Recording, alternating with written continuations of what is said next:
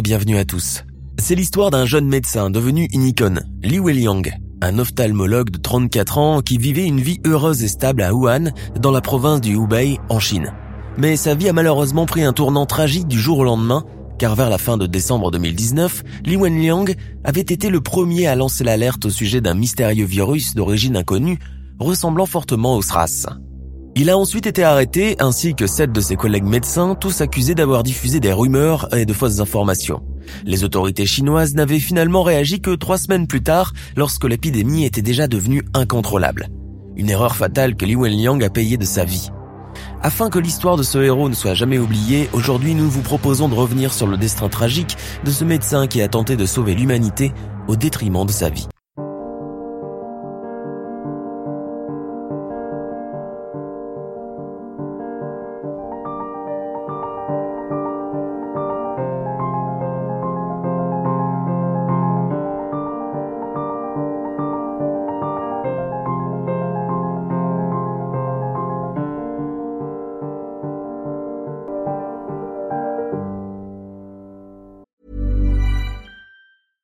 I'm Sandra, and I'm just the professional your small business was looking for. But you didn't hire me because you didn't use LinkedIn jobs. LinkedIn has professionals you can't find anywhere else, including those who aren't actively looking for a new job but might be open to the perfect role, like me. In a given month, over 70% of LinkedIn users don't visit other leading job sites. So if you're not looking on LinkedIn, you'll miss out on great candidates like Sandra. Start hiring professionals like a professional. Post your free job on linkedin.com/people today. Le 30 décembre 2019, personne en Chine, ni dans le reste du monde d'ailleurs, ne soupçonnait qu'une épidémie sans précédent allait secouer le monde et provoquer un chaos total, prenant par surprise sociétés modernes et organisations bien fructueuses. Pourtant, quelque part dans le centre de la Chine, dans la province du Hubei et plus précisément dans la ville de 11 millions d'habitants de Wuhan, un jeune médecin ophtalmologue s'alarme. Li Wenliang, 34 ans, travaille à l'époque à l'hôpital central il est marié, père de famille, et sa femme attend un second enfant depuis quatre mois. Il est inquiet car, depuis quelques jours, il a constaté parmi les patients qu'il côtoyait au quotidien l'apparition d'une maladie prenant la forme d'une pneumonie virale, résistante au traitement habituel, une pneumonie qui lui rappelait étrangement celle du SRAS, apparue en Chine fin 2002. L'une des urgentistes qui travaille avec lui partage également les mêmes craintes.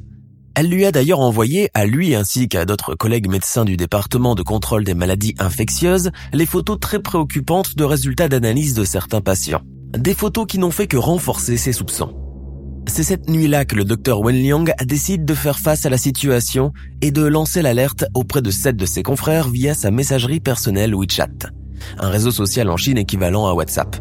L'ophtalmologue tente de prévenir qu'il a découvert que cette personnes provenant du même marché aux fruits de mer de la ville ont été contaminées par un nouveau virus, jusque-là inconnu, qui avait beaucoup de similitudes avec le SRAS.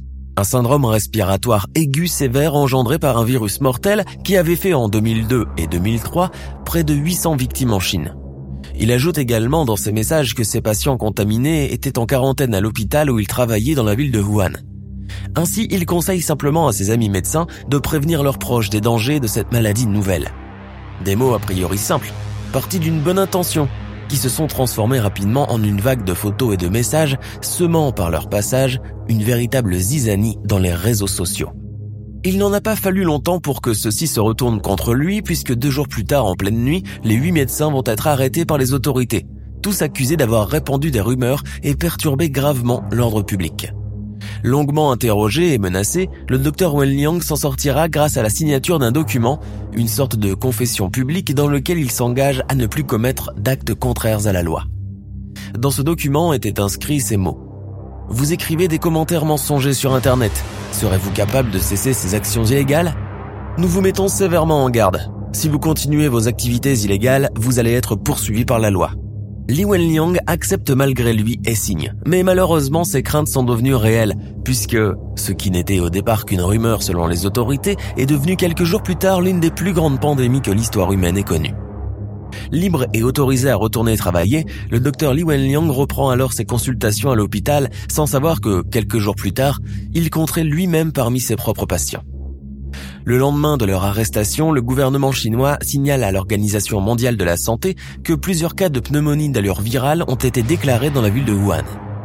Ce n'était malheureusement pas une coïncidence, puisque quelques jours plus tard, le 7 janvier 2020, les autorités chinoises déclarent de manière officielle qu'un nouveau virus avait fait apparition dans le pays. Le 10 janvier 2020, le docteur Li Wenliang prend en charge une patiente venue se faire soigner pour un glaucome sans savoir qu'elle était elle aussi infectée par le coronavirus. Celui qui a été réduit au silence se met quelques jours après à se sentir dans un état très fébrile. Une fois rentré à la maison, le médecin contamine aussi sans le savoir ses parents, son fils de 5 ans et sa femme enceinte. Toute la famille de Wenliang était désormais contaminée par le nouveau coronavirus. La situation du médecin Li Wenliang s'aggrave et il est finalement hospitalisé le 12 janvier 2020. C'est à ce moment-là qu'il décide de rendre public son expérience. Il critique l'inaction du gouvernement chinois, il continue de donner des informations sur le virus et est proclamé héros du jour au lendemain. Conscient d'être dans un état très précaire, le jeune médecin affirme toutefois vouloir reprendre une fois remis de la maladie, son poste à l'hôpital et confier qu'il serait en première ligne pour affronter le monstre. Dans une interview accordée au magazine d'investigation Keitin, le médecin devenu du jour au lendemain patient déclarait qu'il se sent confus car à cette époque, le gouvernement continue de répéter qu'il n'y a pas de transmission interhumaine et qu'aucun membre du corps médical n'avait été contaminé. Malade, désemparé et sans soutien, c'est ainsi que le médecin va passer les terribles derniers jours de sa vie. Quelques jours plus tard, les premiers décès officiels sont rapportés en Chine, Ensuite, ce fut le tour d'autres pays voisins comme la Thaïlande d'annoncer leur contamination par le nouveau coronavirus. Rappelez-vous, la rumeur, elle est malheureusement devenue réalité. Le 20 janvier 2020, le gouvernement chinois reconnaît enfin qu'une transmission interhumaine est possible. Trois jours plus tard, à la surprise de tous, la ville de Wuhan est mise en quarantaine. Le gouvernement chinois prend alors des mesures d'urgence pour arrêter la propagation du virus. Mais parfaitement conscient que celui-ci est virulent et bien plus puissant qu'on ne le croyait, le 24 janvier, il décide de prendre les devants et d'avoir une longueur d'avance sur son ennemi en lançant un projet fou. Celui de faire construire un hôpital pouvant accueillir jusqu'à 1500 malades en seulement 10 jours. Le 28 janvier, les premiers aveux font surface.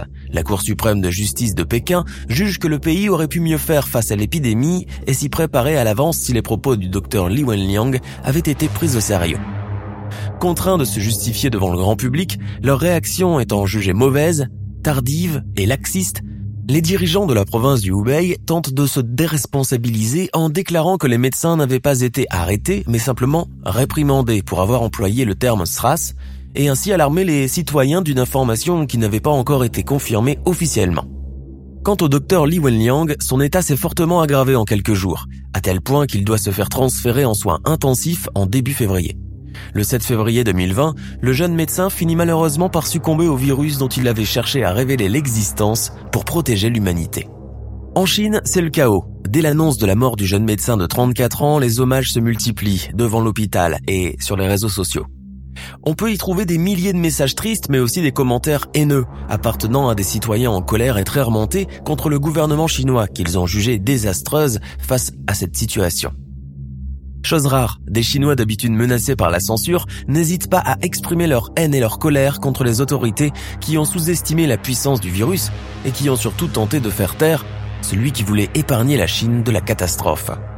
Dans leur message, beaucoup ont été aussi reconnaissants, d'autres encore ont déclaré qu'il méritait que l'histoire se souvienne de lui. Dans la rue, des bougies ont été allumées sur les trottoirs, des messages d'adieu, et même sur les réseaux sociaux, on ne voyait que des mots poignants de citoyens endeuillés. L'Organisation mondiale de la santé a également réagi à ce malheureux événement en exprimant sa profonde tristesse.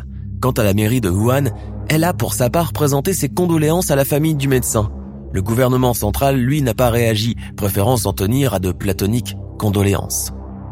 Et, autre que les condoléances, des concitoyens et institutions ont décidé de compenser la famille du défunt de sa perte et se sont portés volontaires pour leur apporter une aide financière grâce notamment à une collecte réalisée parmi les anciens élèves de l'université de Wuhan qui a ainsi pu récolter plusieurs milliers d'euros en quelques heures seulement. Le quotidien Erchiyi Jingyi Baodao a plus tard annoncé que la famille du défunt recevrait des autorités une compensation de 100 000 euros pour décès occasionnés par une maladie professionnelle.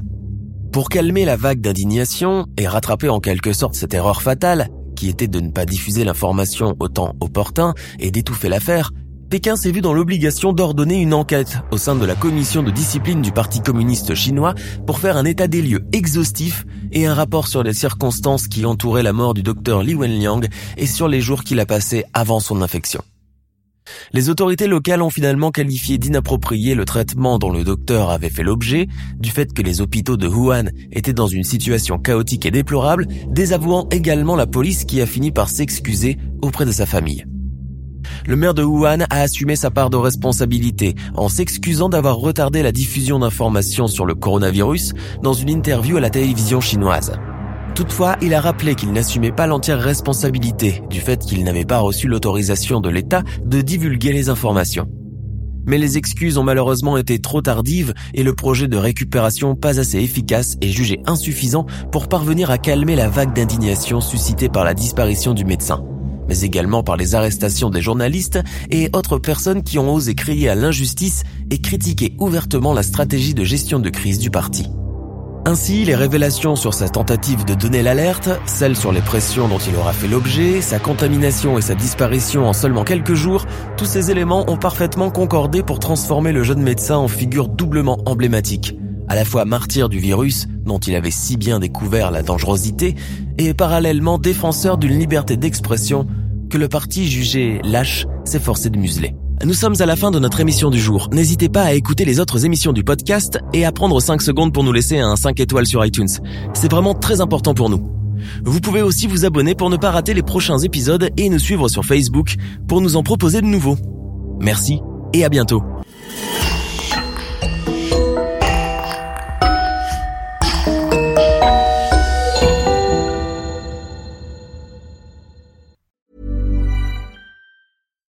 Hi, I'm Daniel, founder of Pretty Litter. Cats and cat owners deserve better than any old-fashioned litter. That's why I teamed up with scientists and veterinarians to create Pretty Litter. Its innovative crystal formula has superior odor control and weighs up to 80% less than clay litter. Pretty Litter even monitors health by changing colors to help detect early signs of potential illness. It's the world's smartest kitty litter. Go to prettylitter.com and use code ACAST for 20% off your first order and a free cat toy. Terms and conditions apply. See site for details. When you make decisions for your company, you look for the no-brainers. If you have a lot of mailing to do, stamps.com is the ultimate no-brainer. Use the stamps.com mobile app to mail everything you need to keep your business running with up to 89% off USPS and UPS. Make the same no-brainer decision as over 1 million other businesses with stamps.com. Use code PROGRAM for a special offer. That's stamps.com, code PROGRAM.